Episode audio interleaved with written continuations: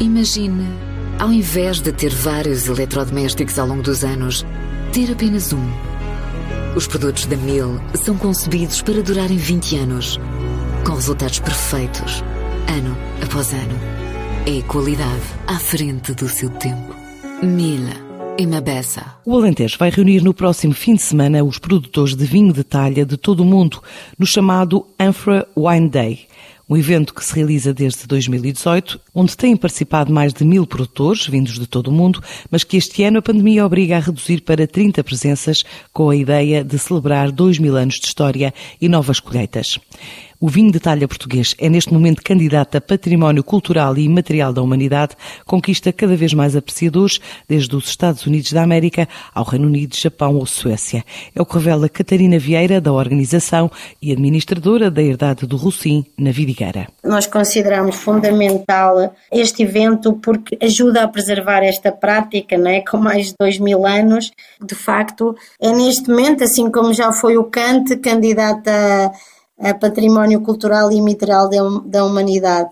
Porque é um vinho tem conquistado muitos apreciadores, nomeadamente os, os principais dos Estados Unidos, o Canadá, Japão, Suécia, Reino Unido. Há uma procura crescente deste produto e daí fazer todo o sentido promovê-lo e, e, daí esta candidatura. Começou essencialmente por ser uma forma de, de preservar esta tradição e de, de promover, porque percebeu-se ao longo dos anos que este, que este, que este produto iria ter uma importância fundamental e crucial para a região, para caracterizar uma região no mundo em que no mundo que procura mais do que nunca a diferenciação, o original, a verdade.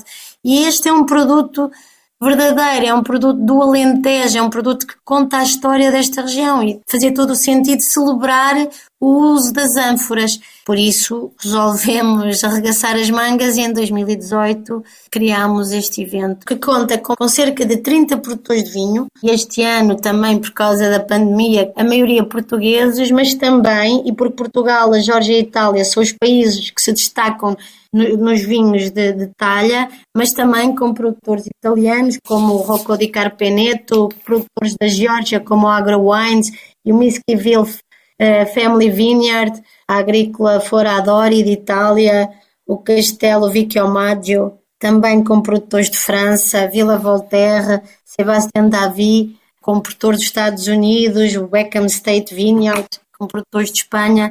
Portanto, é um evento que junta produtores, em que a Herdade do Recinto convida os produtores a estar presentes e que depois tem um público que é um público interessado neste estilo de vinho, procura a diferenciação associada aos vinhos, não é?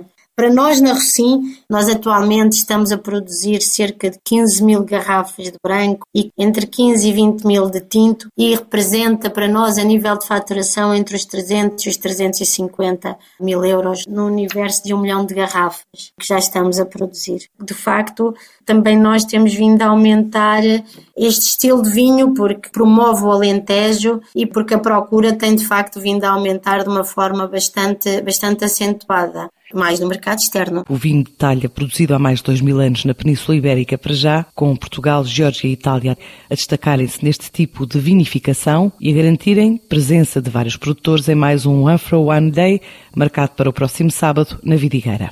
Imagine, ao invés de ter vários eletrodomésticos ao longo dos anos, ter apenas um.